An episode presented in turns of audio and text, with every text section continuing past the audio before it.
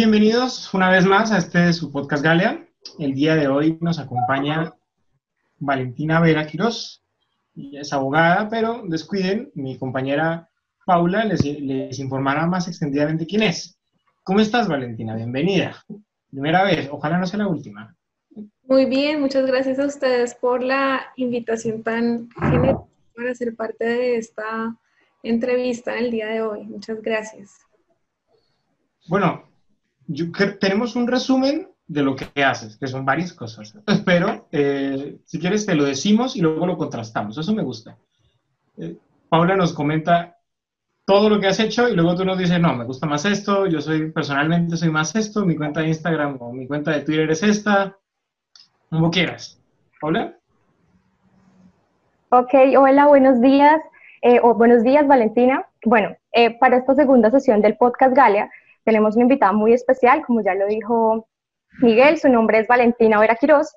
Ella es abogada de la Universidad de los Andes y actualmente cursa una maestría en Derechos Humanos y Tecnología en la Universidad de Harvard. Eh, bueno, en cuanto a su trabajo, eh, Valentina pues se ha desempeñado como investigadora legal del proyecto Global Freedom of Expression de la Universidad de Columbia, el cual busca fortalecer y proteger la libertad de expresión.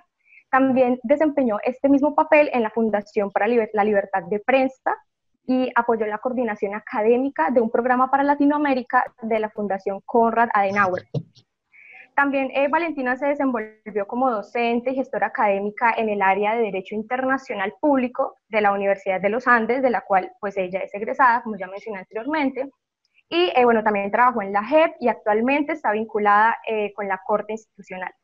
Bueno, en fin, Valentina cuenta con una trayectoria profesional admirable, especialmente pues para su corta edad, y es un placer para nosotros tenerla aquí el día de hoy.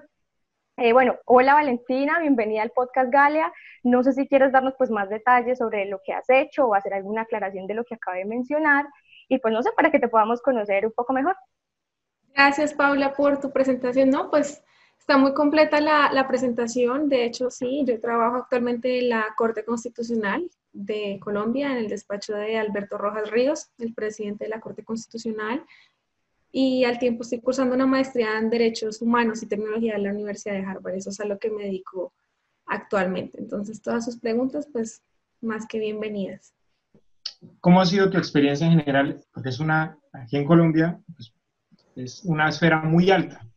Y digamos que vamos a ser sinceros, el contexto no es siempre favorecedor. O sea, es Colombia y además eres mujer y eso aquí es una verdad que es una desventaja. así son las cosas. ¿Cómo te ha ido? O sea, ¿cómo, cómo ha sido esa experiencia? ¿Cómo, ¿Cómo llegaste a ese punto? Pues yo creo que, digamos, en, en mi trabajo y, y en mi trayectoria académica y profesional, la clave han sido dos cosas. La primera, yo digo que siempre he sido una persona muy, muy leal a mis pasiones. Y la segunda es que también me dado la oportunidad de dejar que la vida me sorprenda, en el sentido de que me, me, he permitido ser flexible con las oportunidades que se me han presentado, pero siempre teniendo como norte esas pasiones y esa sensibilidad social quizá que es la que me ha motivado a mí a, a buscar los proyectos a los que me he vinculado, sobre todo en materia de derechos humanos. Una de mis pasiones más grandes y es lo que estudio actualmente es, es la libertad de expresión y el acceso a la información, porque desde muy joven fui muy consciente de la importancia de este derecho para fortalecer la democracia el Estado de Derecho, eh, sobre todo de los más vulnerables. Y esa pasión ha sido mi norte y, y mi guía durante mi experiencia profesional, pues yo me gradué en el 2018, pero yo he trabajado desde antes de, graduarme en la universidad, ya son casi cuatro años de experiencia, y ese siempre ha sido mi, mi, motor, la búsqueda de la, como de la reivindicación social y del derecho como una herramienta para transformar el status quo, como una herramienta de emancipación social. Y, y ese ha sido mi, mi, guía y mi norte y, y ha habido obviamente dificultades, muchas, pero yo creo que eso también ha sido parte del, del aprendizaje y, no me arrepiento de, tomar las decisiones que he tomado y de dejar de tomar otras, eh, porque siempre he tenido claro que esa ha sido mi, pasión. Estoy abierta, por supuesto, a más posibilidades y por eso estoy haciendo la maestra actualmente porque quiero descubrir otras pasiones en mi vida, pero siempre teniendo muy claro que para mí la, el motivo por el cual estudié Derecho y por el, por el cual lo ejerzo es porque uno sí puede ser, un, puede ser un, un, agente de cambio desde la sociedad para la cual trabajo. Pero ahí, ahí sí quisiera preguntar sobre la guindilla del pastel, que es Harvard. Querer no siempre es poder y haber sido leal a tus, a tus, a tus deseos y a tus principios no siempre hace que llegues a ese punto. En una conversación antes me dijiste, eh, ese ímpetu viene de la disciplina. Yo sinceramente te tengo que preguntar, ¿cómo haces? O sea, ¿qué es ser disciplinado en el siglo XX? Más o menos somos contemporáneos, más o menos. Y eh, digamos que pasamos entre, por ahí leí el estudio, aquí lo tengo anotado, Ericsson 2015. Vemos el celular 53 veces en promedio, 5 horas al día. No estoy diciendo que estar en el celular sea una cosa que denote indisciplina, sin embargo, sí es un factor importante de posible distracción. ¿Cómo es ser disciplinado? ¿Cómo haces para ser disciplinado? Yo soy terriblemente disciplinado, ocioso hasta morir.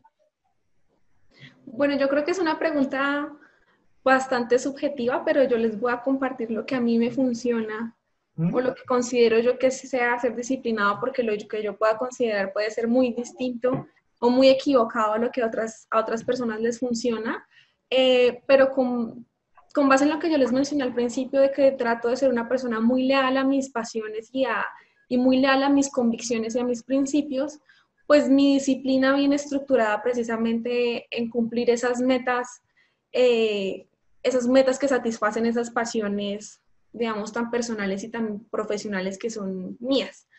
Eh, ser disciplinado implica hacer sacrificios, pero también ser disciplinado implica que uno debe reconocer y ser muy reconocer su humanidad y entender que uno no es una máquina de producción constante, sino que para ser disciplinado es importante integrar otras áreas de la vida de uno, porque para ser productivo, para ser disciplinado es necesario tener en cuenta que no significa estar clavado 12, 14 horas al día, sino que, por ejemplo, para ser disciplinado el descanso es muy importante.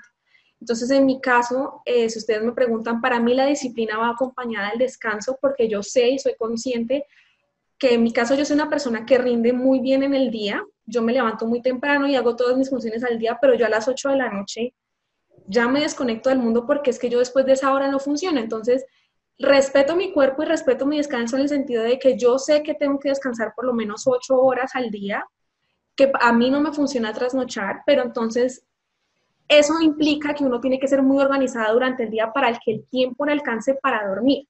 Entonces, para mí la clave de la disciplina son dos cosas. Eh, de pronto a ustedes les va a parecer como chistoso, pero para mí la disciplina implica uno, sueño y dos, hacer ejercicio. En mi caso. Entonces, yo estructuro mi día, mi día a día con base en esas dos funciones, en poder descansar y poder ejercitarme. Em, y honestamente no le, o sea, diría una mentira si yo les digo, no, yo soy una persona que duerme tres o cuatro horas al día, a mí eso no me funciona, todo lo contrario, para mí la disciplina viene estructurada en, en descansar, en dedicarle tiempo a otros espacios, pero también en hacer sacrificios, porque por supuesto uno quisiera poder atender a todos los eventos sociales y a todas las fiestas que los amigos le invitan, pero uno tiene que organizarse de tal manera que pueda atender todos esos espacios y hacer sacrificios cuando uno sabe que no, no se puede. Entonces, para mí la disciplina es sinónimo de, estructurarse. Eh, yo no sé si les funcione, pero yo, eh, digamos, manejo muchas agendas. Esta, por ejemplo, la tengo acá al lado porque es una, agenda que me regaló una de mis mejores amigas de una autora que se llama Rosa Montero, es una eh, autora feminista. Y entonces yo, mis, yo lleno muchas agendas durante el año porque yo en mis agendas anoto mi mis to-do list, ¿no? Como mi lista para hacer. Eh, pero soy consciente de que esa lista para hacer no puede ser una lista de siete cosas al día, porque simplemente la ansiedad que nos va a generar al final del día a ver que cumplimos con la mitad, pues es tremenda, sino que anoto tres o cuatro cosas claves y eh, le asigno un tiempo determinado. Entonces, de tal hora a tal hora hago tal tarea, dejo un tiempo para, para descansar, porque el, el cerebro, o sea, científicamente el cerebro necesita descansar para poder continuar y sentir el cambio de actividad y esa es la manera como yo funciono. Entonces ya al final del día, cuando ya pues me he estructurado voy, mejor voy y hago ejercicio o lo comienzo al, inicio del día y me puedo ir tranquila a la cama pensando puedo dormir mis ocho horas, eh, porque si yo siento de verdad que no puedo dormir, a mí me entra, una angustia enorme porque yo sé que al otro día no voy a ser funcional. Entonces, se, no, se me nota, a mí se me nota. Eh, cuando yo no descanso, a mí se me nota en la cara, se me, estoy agotada, me cuesta mucho la concentración. Pero vamos a entrar en un tema que te gusta mucho más, las fake news. Hay una frase que se la acuñen a, Maquiavelo de repite una mentira las, las, veces suficientes y se convierte en una verdad. Algunas personas dicen que no es de él, pero vamos a ver, siempre está este tema de las redes sociales y de la, de la incidencia que tiene política, económica y socialmente con nosotros. Eh, esto se alimenta más o menos por un sesgo de confirmación, digamos, dicen algunos estudios. Sin embargo, eh, el algoritmo ha servido también para exacerbar, digamos, puntos de vista importantes eh, en extremos diferentes del discurso general. Es decir, apoyado por un algoritmo que se ha descubierto que, digamos, sesga los puntos de vista y alimentado por un sesgo de, confirmación, las cosas con las redes sociales no han ido muy bien. Y eso ha dado paso a las fake news y a otros tipos de fenómenos que están en Internet. Ahí, ahí te, teníamos una pregunta. Creo que Paula es la que la formuló. Ok, sí. Eh, estuve más o menos viendo pues que tú tenías como, estabas muy familiarizada con ese tema de las fake news y también del, del derecho a la libre expresión. Entonces, como que me causó una curiosidad, quise entrelazarlas y dije, bueno, hasta dónde, cómo podemos identificar esa frontera que divide nuestro derecho a expresarnos libremente con generar desinformación. Entonces, ven, ven, explico mejor con un ejemplo. Digamos, ahorita están lo de las redes sociales. Tenemos lo de las redes sociales que es como una nueva plataforma que le permite a cualquier persona generar contenido. ¿sí? Entonces, eso, bueno, por un lado, tiene una buena cara, que es la cara de que todas las personas tienen derecho a expresarse libremente, expresar lo que piensan y lo que sienten.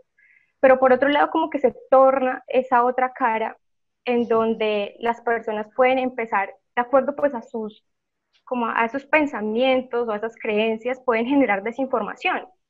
Entonces, ¿cómo identificar eso? ¿Cómo identificar ese límite? ¿Hasta dónde podemos llegar?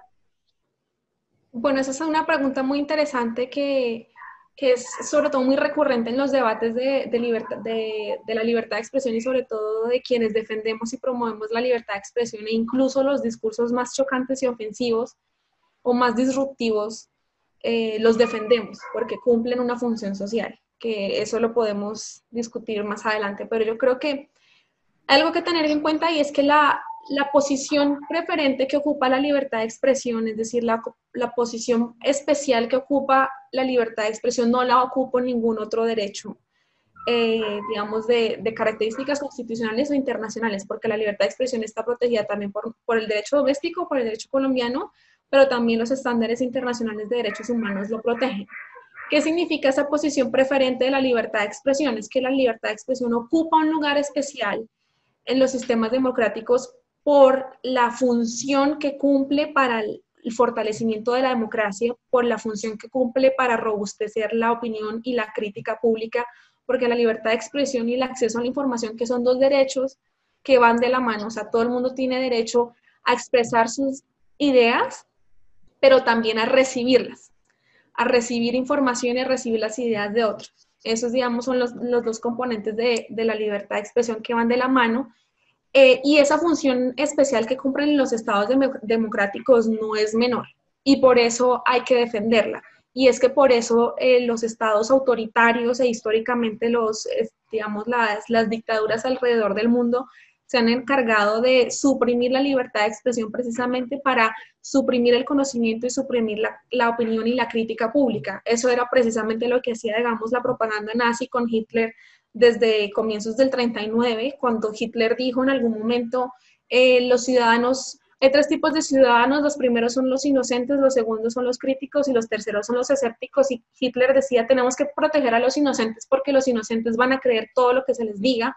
Y por esa razón Hitler censuraba la prensa en la Alemania nazi de la época, porque sabía que a los supuestos inocentes pues era más fácil controlar la manera en cómo pensaban y tener, digamos, a favor eh, una comunidad política que lo apoyaba, pues era supremamente conveniente y la manera de hacerlo era a través de la censura, o sea, censurar las diferentes opiniones y censurar las diferentes, los diferentes tipos de información a los que accedemos. Entonces, digamos, a grandes rasgos, de ahí la importancia de la libertad de expresión y el acceso a la información. Es un, es un derecho que tiene demasiadas aristas, demasiadas dimensiones que me apasiona, que defenderé siempre.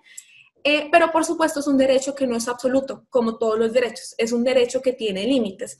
Pero entonces la pregunta es, ¿cuándo, eh, es permisible o cuándo es posible eh, limitar la libertad de expresión cuando esta libertad choca con otros derechos?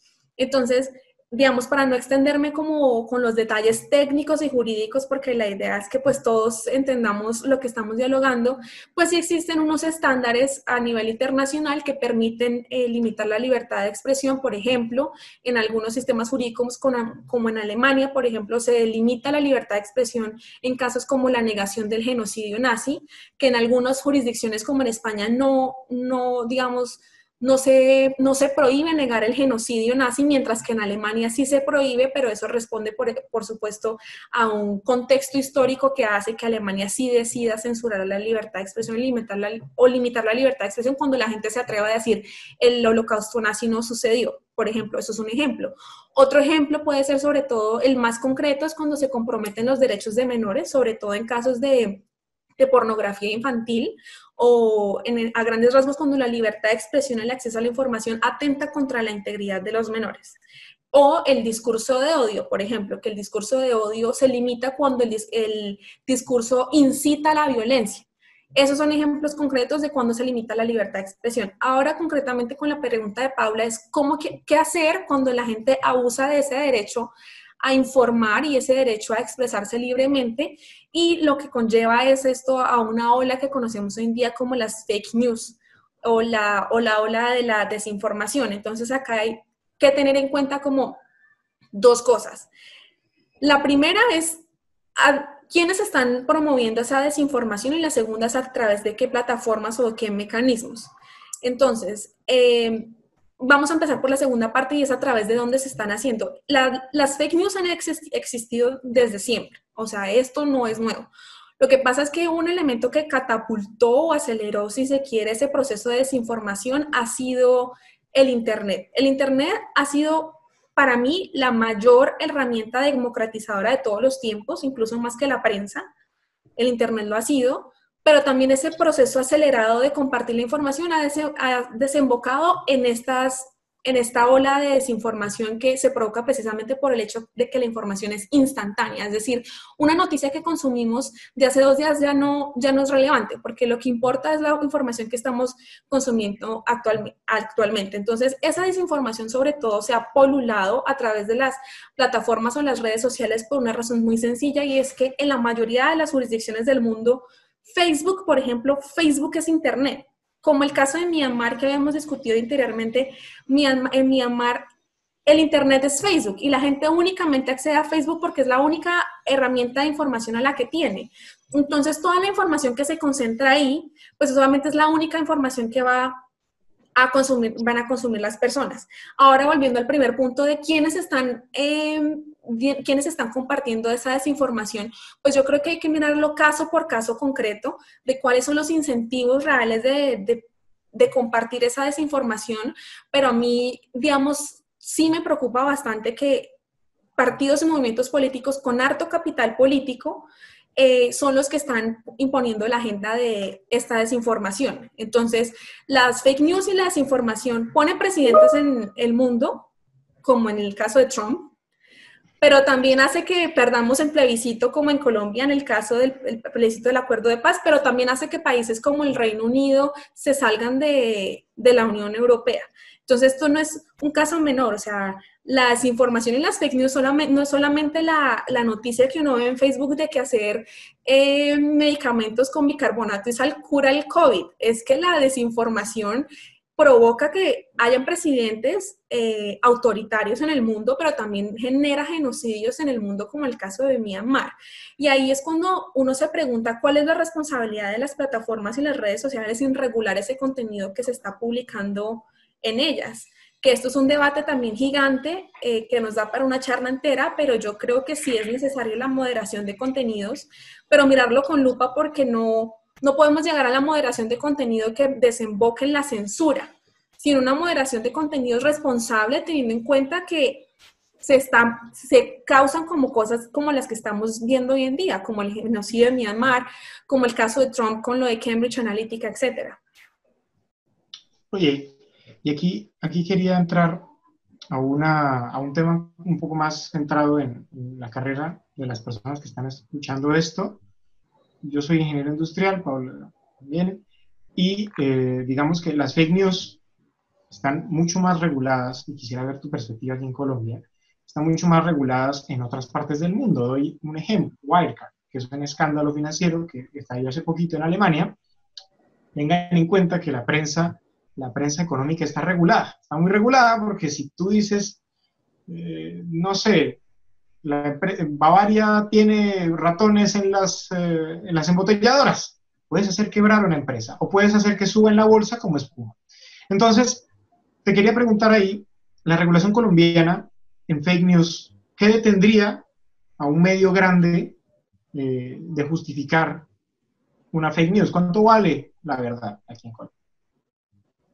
Es una muy buena pregunta porque digamos, en el caso del sistema jurídico colombiano, la manera como se regula la información o los estándares o las obligaciones que aplican a los medios cuando ejercen su eh, derecho a informar, su derecho y deber a informar, eh, son dos condiciones. Primero, la información, el derecho a informar, que es diferente al derecho a opinar, y esa diferencia hay que hacerla, porque estas obligaciones que voy a explicar a continuación no aplican al derecho a opinar, porque el derecho a opinar pues es meramente subjetivo, mientras que en el derecho a informar sí hay una carga de objetividad, pues se deben cumplir dos obligaciones.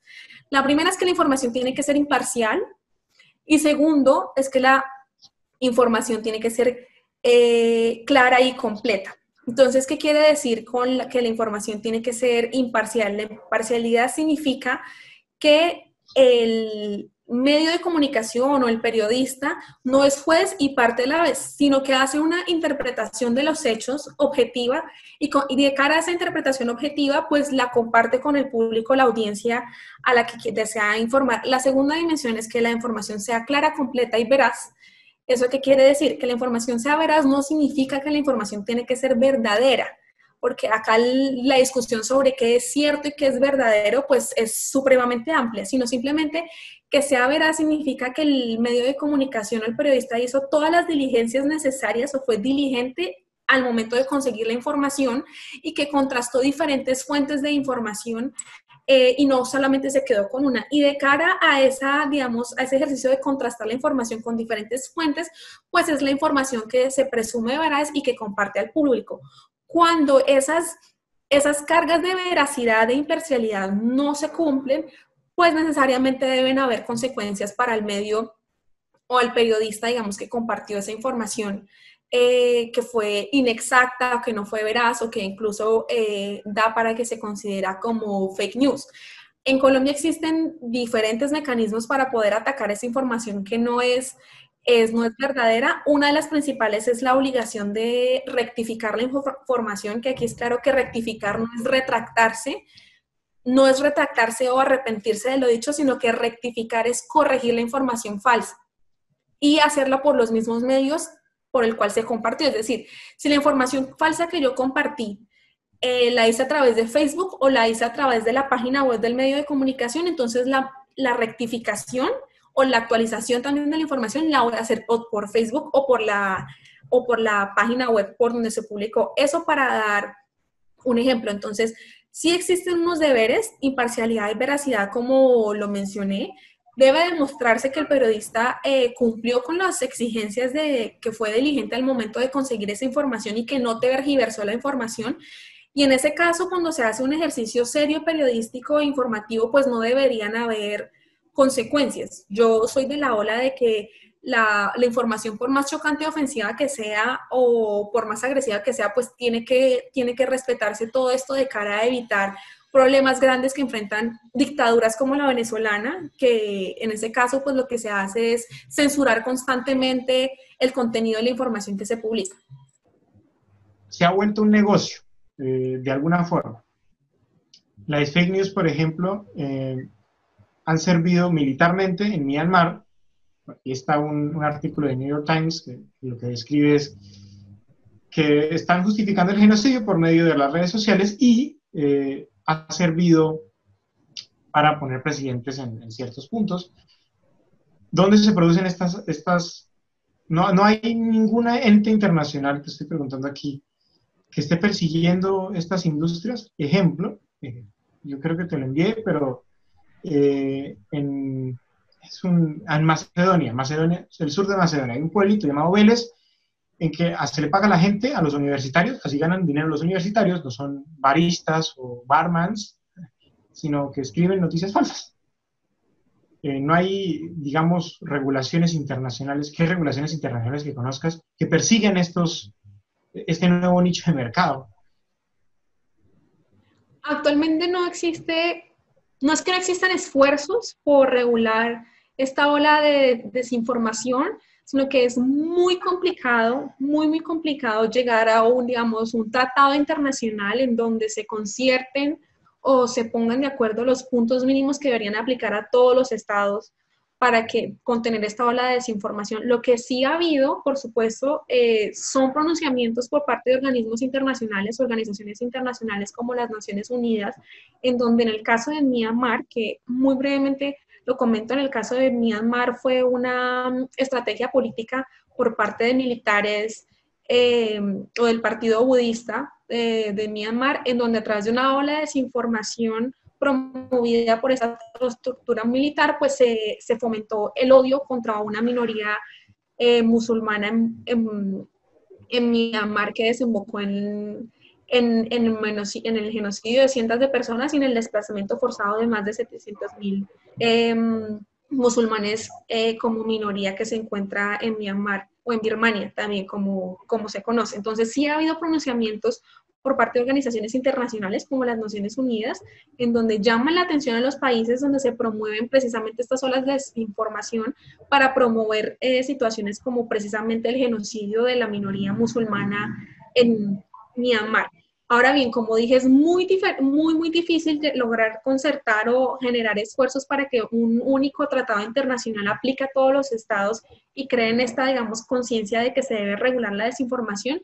En mi opinión, yo lo que creo que es más efectivo es hacer esfuerzos a nivel doméstico, a nivel nacional, teniendo en cuenta el contexto de cada uno de los países donde cada uno pues regule justamente lo que considera que debería regularse pero es que esta palabra regulación a mí también me genera mucha incomodidad y no solamente a mí, sino a los defensores de la libertad de expresión y de las libertades personales, porque de cara a promover, digamos, la, la información veraz o cierta, pues eh, se abusan del poder estatal. Entonces, esta, digamos, necesidad de regular y regular constantemente la desinformación lo que hace es que los estados, como en el caso de Hungría con Víctor Orbán, que Víctor Orbán, el primer ministro húngaro, pues es altamente conocido en Europa del Este eh, porque tiene, un, pues, tiene una manera de, gobernar dictatorial en donde eh, ha promovido, por ejemplo, decretos, eh, sobre todo de cara a la pandemia del COVID-19, en donde se sanciona con dos o tres años de cárcel a las personas que promuevan o compartan información falsa. Pero entonces acá la pregunta es, ¿cómo sabe una persona que lo que está promoviendo o lo que está compartiendo es falso? Y sobre todo, ¿cuál es la agenda política que quiere imponer ese Estado? Es decir, ¿qué es el tipo, ¿cuál es el tipo de información que se permite compartir? Yo creo que sí deben haber regulaciones a nivel doméstico, pero todas esas deben tener como eje transversal un enfoque de derechos humanos, de derechos, de derecho internacional de los derechos humanos, sobre todo en donde la necesidad de regular la desinformación no desemboque en un mal peor que es el abuso del poder estatal, donde el Estado finalmente es el que decide qué información se comparte y qué información es la que se debe censurar.